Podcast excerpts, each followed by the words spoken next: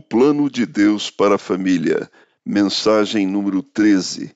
Ponha em ordem a tua casa.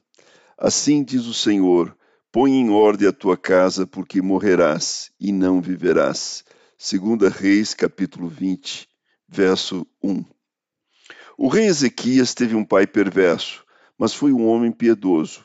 Começou a reinar em Jerusalém com 25 anos, reinou 29 anos e morreu aos 54 anos. Fez o que era reto perante o Senhor e o Senhor o fez prosperar. Ele granjeou riquezas e fama. Foi durante o seu governo em Judá que o poderoso império assírio conquistou o reino do norte e subjugou Samaria. Quando Ezequias estava com 39 anos, dois graves problemas lhe ocorreram. O exército assírio cercou Jerusalém e exigiu sua rendição. Ezequias clamou a Deus e o Senhor livrou Jerusalém dessa invasão militar. Nesse mesmo tempo, Ezequias ficou enfermo. Uma úlcera devastava seu estômago e nenhum expediente da medicina podia reverter seu quadro clínico.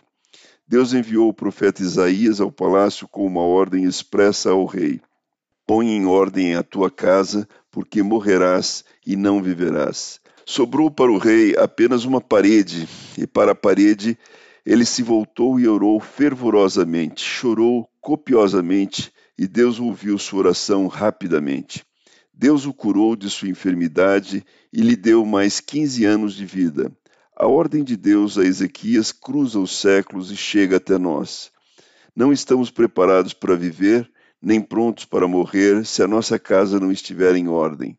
Como está a sua casa?